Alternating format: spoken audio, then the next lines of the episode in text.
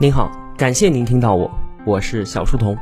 我的音频节目首发平台是在小书童频道微信公众号，小是知晓的小，在公众号内回复“陪伴”两个字，可以添加我的个人微信，加入我们的 QQ 交流群。回复“小店”，您会看到我亲手为您准备的最好的东西。小书童将常年相伴在您左右。这是我学习王东岳先生中西哲学启蒙课的第三篇笔记。这门课啊，精彩绝伦。但是它并不能够直接产生实用的效用，所以呢，它是精神上的奢侈品。我强烈的推荐给在生存之上依然有知识渴求的同学们享用。之前啊，我们已经分享了两篇笔记了，也收到了一些同学的反馈。在这里呢，我还是想再说明一下，在上期节目的最后，我们说到了文化的遮蔽效应。其实呢，对于我们个人来说，每个人脑子里的固有观念和知识也都会形成这样的遮蔽。我们对于已知的捍卫和对于颠覆的排斥，浅薄与狭隘，都来源于对此的毫不自知。还是希望我们能够保持思想上的开放。那既然有幸相遇，就不要错过。其次啊，这是王东岳讲课的笔记，那因为是讲课，所以他就要照顾听众。都是在用类比法和归纳法来进行非常浅显的表达，所以呢，就放弃了很多的严谨性，而我们主要听的是他的思想，需要去体会的是他分析观察事物的角度。那如果非要挑剔严谨性的话，请去读他的那本著作《物演通论》，里面啊就有严密的理论证明过程。那对于王东岳先生本人，同学们可以充分的信任。混沌大学的创始人李善友。时尚集团董事长刘江、联想集团高级副总裁乔建以及房多多创始人段毅等等的商界大佬，还有罗振宇都是他的学生。罗振宇在他的节目里面就曾经说啊，王东岳是他所见过的，无论是知识总量还是看待问题的高度，都极为卓越的一个人。那对于王东岳的这套理论，同学们也大可放心。一九九八年，也就是二十年之前，他就开始落笔写《物演通论》了。在这二十年的时间里，无论是他自己的推演，还是回答别人的辩驳，很多问题已经考虑得非常清楚。请相信他不会犯低级的错误，而也只有在与他同一个层面上所提出的反驳意见才有价值。所以呢，我们就放心的、虚心的向他学习就好了。那好，我们开始今天的内容。今天我们要分享的是老子的思想主旨。这期节目啊，将会非常的颠覆。千百年来，老子的思想都被曲解和误读了。这一脉高超的虚学思想，已经沉沦为具有实际操作意义的实用之学。这是对于老子超高思境的贬低。王东岳呢，对于老子这个人评价非常非常的高。他把老子称之为中国思想文化之元祖。当年啊，老子是周朝国家守藏史，就相当于我们所说的国师。那周朝王室以及各路诸侯一切学问的咨询者都是他，他是国家文化的最高代表人。在上期节目当中，我们还说中国的传统文化从来都不产生哲科思维，但是老子却是中国思想史上唯一的哲人。他思考的一些问题，表现出了狭义哲学的某些深在的特征，其高度啊，即便和西方哲学史上的那些大哲相比，也毫不逊色。老子的目光。别致而深远，思想高深，其后人无人可与之比肩。我们中国整个国学的思想奠基，全部都发生在先秦时代。此后呢，除了东汉佛教传入之外，几乎就没有什么重大的建树。而整个先秦时代，思想的最高点仍然在老子这里。老子和孔子，他们两个是师徒关系。孔子对于这位老师留下了一句评价，他说：“吾今见老子。”其犹见龙也，这就是著名的游龙之说。他说：“我今天见到老子，终于是知道龙长什么样子了。”你看评价之高。那孔子和老子这两个人虽然是师徒，但是他们的文化品格截然相反。最能够反映孔子的是《论语》当中的一句话，叫做“知其不可为而为”。就是我明知道做不到，但我依然会努力的做下去，表达出来的是一种积极参与社会活动的文化态度。用两个字总结呢，叫做入世。而老子呢，他的文化品格却极端的消极。最具代表的是《道德经》里面的六个字：无为而无不为。对于这句话，我们平常都理解为我什么都不做，却把什么都给做了，这很荒诞。其实他的意思是啊，道派生了天地万物，却没有见天地有任何多余的动作。可见老子极端消极到一无所为的状态。用两个字总结，就是出世出离人世。我们经常说“道不同不相为谋”，这句话出自《史记》。司马迁用这句话说孔子和老子这两个人啊，尽管是师徒，但是他们的道却不相同。所以呢，我们理解老子，首先就要知道极端的消极是他的思想背景。那关于老子的身世和老子书的成因，在这里啊，我就不做介绍了。我们直接来看老子的文本《道德经》。《道德经》五千字，是我国古代最深奥难读的典籍之一了。对于他稍有了解的同学就知道，这里所说的道和德，跟我们日常生活当中的人伦道德完全不是一回事儿。这两个字啊，在文中从来都没有并列的出现过。《道德经》分为两卷，道卷讲宇宙观和自然观，德卷讲社会观和人生观。上期节目我们就说。农业文明导致人口暴涨，人际关系和资源关系格外的紧张。所以呢，先秦诸子百家，他们全部关心的都是人伦社会学问题，自然学完全偏废掉了。这和当时的古希腊哲学就形成了强烈的对照。古希腊的那些哲人都在仰望星空，都在思考自然跟宇宙。我们的古代先贤们在讨论人伦社会问题、讲君子之道、讲做人的行为准则的时候啊，都缺乏一个身在的根据，那就是凭什么人应该要这么做呢？而老子追问了这个终极的问题。《道德经》里面所说的天之道是天地运行的总规律，而说的人之道呢，则是我们人类文明的行为之道。我们需要先弄明白什么是天之道，才能够说人之道应该如何运行。你看啊。这一脉思路就是狭义哲学的一个重要特征，叫做追究终极。所以呢，老子才能够称之为中国思想史上唯一的哲人。那首先，什么是道？老子用这个字来表述天地运行的总规律。我们需要明白啊，语言和文字这些东西都是在形而下的日常生活当中建构的，但是哲学想要表述的却是形而上的问题。所以，很多的哲学家，像是黑格尔、莱布尼茨和释迦摩尼，都曾经表示说，日常语言不足以表述哲学。这就像是数学有他们自己的符号，音乐呢有五线谱，电脑呢有编程语言，可是哲学却没有。这就让哲学的表述变得非常的困难。所以，《道德经》的第一句话就是大家都知道的：“道可道，非常道；名可名，非常名。”我所说的天道可以表述，但是要用非常的语言才能够表述。我们对于万物的属性确实可以加以命名，但是用正常的语言却没有办法做到。那只有对于哲学做深入思考的人才会有这样的感叹：用语言表述自己的思想是极为别扭和艰涩的。所以老子是当然知道，他的思想和文本很难被世人所接受。所以呢，他自己说，能够读懂我的人极为稀少。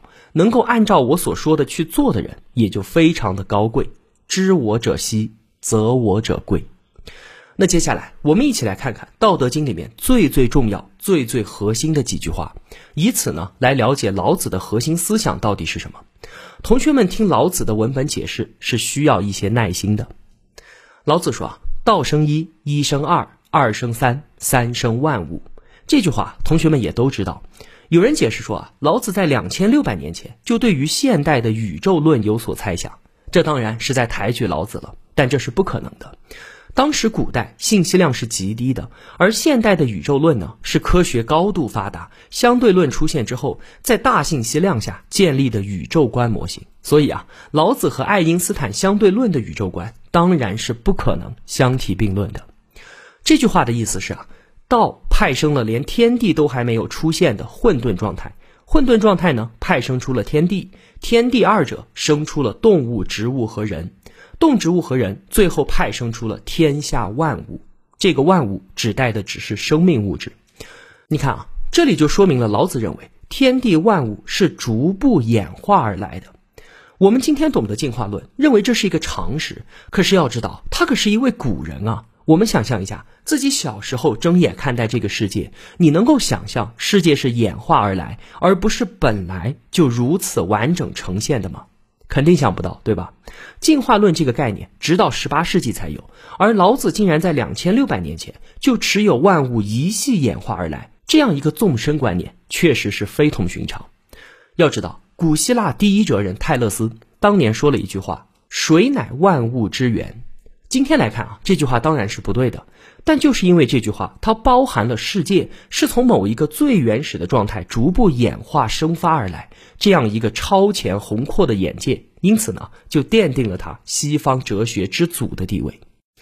那紧接着，老子说：“天乃道，道乃久，莫身不殆。”天离道很近，它恒久而稳定。我们只有把持住这个特性，才能够不受到伤害。你看。刚才老子说道生一，一生二，表达了一个万物演化的序列。现在他说天乃道，道乃久，又表达了在这个演化序列当中有持久与稳定性的差别。那么非道的那些东西呢？是不是就是不持久的，并且没有稳定性可言的？所以老子认为物质的稳定度是在演化的进程当中逐步丧失的。接下来他继续说：天地不仁，以万物为刍狗。圣人不仁，以百姓为刍狗。这里的刍狗啊，是指用草扎的、拿来祭祀的狗，指代那些低贱的东西。意思就是说，天地没有我们人类文明社会的那么多讲究，它对于万物都是一视同仁的，不会给谁特别的关照。结果呢，万物是顺势而发，永恒的存在。那么人之道就应该顺应天之道，因此管理天下的人应该无所作为。不要使用文明派生出来的那些过多的花样，这是违背天之道的行为，它只会扰动和破坏人类的生存状态，对我们造成戕害。有一句话，同学们都知道，说上善若水，水利万物而不争，处众人之所恶，故几于道。老子是用具象的水来比喻天道运行的自然方式。那最佳的状态啊，就和水一样，滋养万物而不与万物竞争，并且总是向下流淌的，处在最低的位置，被众人所厌恶。这个状态最接近于道。那他为什么要说这个呢？老子是在借用水批评人类文明社会的竞争格局违背天道。怎么说呢？原始始族社会啊，财产是公有制的，没有私有财产，也就不存在竞争关系。那在私有化发生之后，激烈的竞争格局就此形成，人人都力争上游，因此天下紊乱，苍生难安。但是天地运行是没有这样的竞争格局的，所以就没有这样向上配位的冲动。王东岳认为啊，老子道论的中心是这样一句话：弱者道之用。那绝大多数人呢，都解释为以柔克刚。这确实也是老子的原话，但是其中还另有深意。我们刚才一直说老子存在一个演化论的纵深目光，那么弱者道之用就应该是在这个演化通道上表达道的一个动态运行方式，而最接近道的天又表现出了恒久性和稳定性。那么整体梳理下来，解释应该是弱化现象是道的实现方式。天地尚不能久，而况于人乎？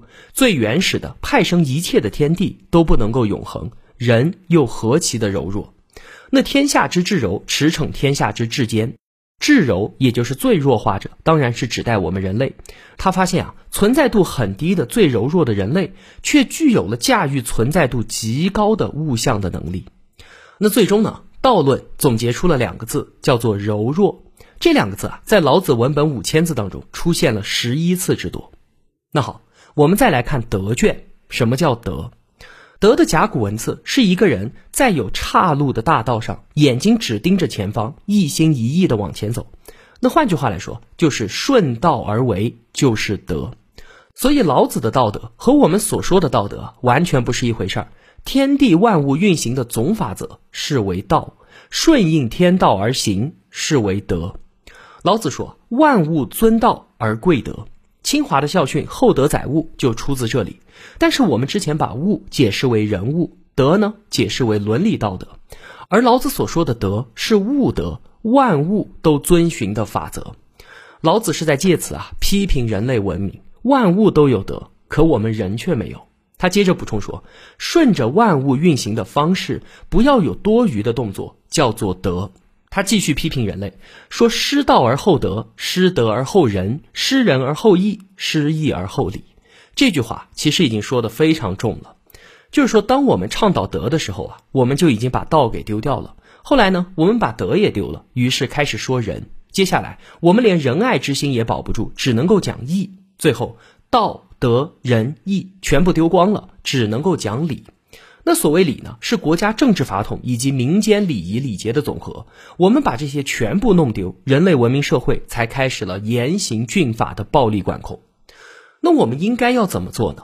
老子说：“塞其兑，闭其门，错其锐，解其分，和其光，同其尘，是为玄通。”意思就是说啊，我们把自己的五官通道全部都关闭，不要接收太多的外部信息，关上精神世界的大门，把文明的宏大志向给磨错掉。只有这样，才能化解文明社会的纷争。然后是那句成语“和光同尘”，我们把自己降格为跟自然的光线和灰尘一样，才能够与天道扣合。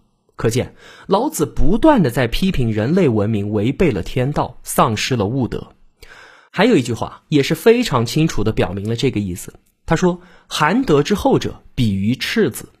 只有出生七天之内的婴儿才有厚德，而文明人呢，展开了自己的智慧，形成了一个高智的群体，释放了自己的贪欲，构成了一个竞争社会。其实这是背离天道、丧失物德的进程。”王东岳认为，老子德论的中心是这句话：“道常无为而无不为。”德就是顺道而行。其他多的什么都不要，总结为两个字：无为。那对于老子所说的无为，很多人理解成有所为有所不为，其实不是这样的，不是对于为的一个智慧化的选择。老子是反对文明社会调动智能的过程的。其实无为的意思是反对一切文明化的作为。我们来看老子所表述的人之道应该是怎么样的，怎么做才是符合天之道的。他的理想啊，是回到原始始族社会，国小民少，就算有先进的工具，我也不用。人民看重生死而不离开自己的家乡，不被什么勇敢啊、献身等等之类的信念所裹挟。就算有船有车有兵器，也没有人使用。人们都回归到结绳记事的淳朴状态，享受最简单的生活快乐。国与国之间呢，也回归到动物血缘社会。狼肯定会吃羊，这没有问题。但是狼绝不会吃狼。同类之间，狼群和狼群之间划分地盘生活，绝对不发生残杀。退回到非文明、非开化的生存状态当中去，国更小，人更愚，事更简，物更朴，这才是老子真正的理想。他说啊，我有三宝，持而保之：一曰慈，二曰俭，三曰不敢为天下先。他说：“我有三宝，永远攥在手里面，从来都不放松。一曰慈，今天我们理解为慈悲，不是这样的。慈是母亲对于孩子的那种爱，这是原始始族社会的主流情怀。因为当时啊是群婚制，孩子的爸爸呢都是其他氏族的男性，孩子一生下来就在本氏族内的人全部都是孩子的血亲，共同养护这个孩子。二曰简，这个简不是简朴的意思。”他的意思是吃饱穿暖之外的多一点儿都不要。除了人类之外的所有动物，其实不都是这样吗？那就算是啮齿动物，它囤积食物也只是为了满足过冬，除此之外多的它也不要。所谓文明，就是人类实现贪欲的过程。今天我们生活中所有的必需品，什么吃穿住行用，全全部部都是之前的奢侈品。人类贪心万丈，促使文明高度发展，而文明发展呢，又进一步调动人类的贪欲，二者相互刺激，历史的车轮滚滚向前。三月不敢为天下先。今天啊，我们都说敢为天下先，但是老子他老人家倡导不要创新。不要推动文明的进步与发展。说到这里啊，同学们是不是大跌眼镜？我们看到老子反文明、反文化的观点是非常明确的。这是为什么呢？在当年啊，中原文明周边的全都是未开化的人，所以老子能够直观的看到，文明的中原却是人际关系紧张、战端遍地、血腥冲天，商灭夏。周灭商，春秋时代一百八十多个诸侯国打成一片，而周围的那些原始始族社会呢，却是一片安宁。今天的文明已经枝繁叶茂，长得过于庞大了，以至于我们文明当中的个人根本就不可能看清文明的全貌与趋势。但是啊，在两千六百年前，古代文明还是一个小小的幼苗，它的全貌一望而知，对它发展的趋势也是看得一清二楚。那就在直观的对比之下，老子看到文明竟然是一场灾难。我们普通人啊，只有向前看的视角。但是思想者，他们能够补足向后的视角以及后向的思维，确保在全向度的思维当中考究问题。我们发现，人类思想史上最重量级的思想家都表达出了反文明的倾向。比方说孔子，他的最高理想是克己复礼，就是要倒退回西周早年周公旦治理作乐的封建社会体制当中去。比方说柏拉图，他在《理想国》那本书当中提出，他主张公有制。不要有私有财产，反对对偶婚制，主张孩子应该由全社会供养。这些主张全部都是原始始族社会的生活状况。再比方说卢梭，他著有《社会契约论》，他的理论构成了西方现代民主体制的理论基础。但是他本人却认为契约社会是非常糟糕的一种社会形态。他认为人类的黄金时代是像猴子那样在丛林中生存的自然状态才是最好的。你看。这些重量级的思想家都明确地表现出了反文明的倾向，那其中必然深含着某种不为常人所理解的内蕴。在下期笔记当中啊，王东岳将借助一个大信息量的模型，对于这个现象加以分析和解读。老子所说的万物演运的总法则“天之道”到底是什么？下期节目我们再做出回答。最后呢，对我们刚才所说的做一个简单的总结吧。老子呢，是我们中国思想文化的元祖，思想高深，其后人无人可与之比肩。他的思想态度是极端的消极，是出世，是一脉超高的虚学思想，而千百年来被当作具有实操指导意义的实用之学，确实是对于老子的曲解和贬低。要理解老子的思想，只能够从他的《道德经》入手。他所谓的道德，和我们今天理解的道德相去甚远。所谓道是天地运行的总法则，而所谓德是顺应天道而为。道论的核心是柔弱，德论的核心是无为。老子不断的在批评人类文明的发展是背离天道、丧失物德的进程。他的理想是回归到原始始族社会的生存模式，所谓的小国寡民、邻国相望、鸡犬相闻、老死不相往来。我们普通人啊，只有向前的视角。而思想者呢，能够补足后向视角，调用全向度的思维洞悉事实。人类文明史上最重量级的那些思想家，像是老子、孔子、柏拉图、卢梭，都表现出了反文明的倾向。而其中的深意，我们在下期节目看王东岳怎么借助今天大信息量的模型对其解读。老子《道德经》的核心柔弱和无为，又怎么和地弱代偿对应起来的？下期节目我们再聊。那好，今天的节目就是这样了。如果我有帮助到您，也希望您愿意帮助我。一个人能够走多远，关键在于与谁同行。我用跨越山海的一路相伴，希望得到您用金钱的称赞。愿世间所有的美好都不被辜负。小店期待您的光临。我是小书童，我在小书童频道与您不见不散。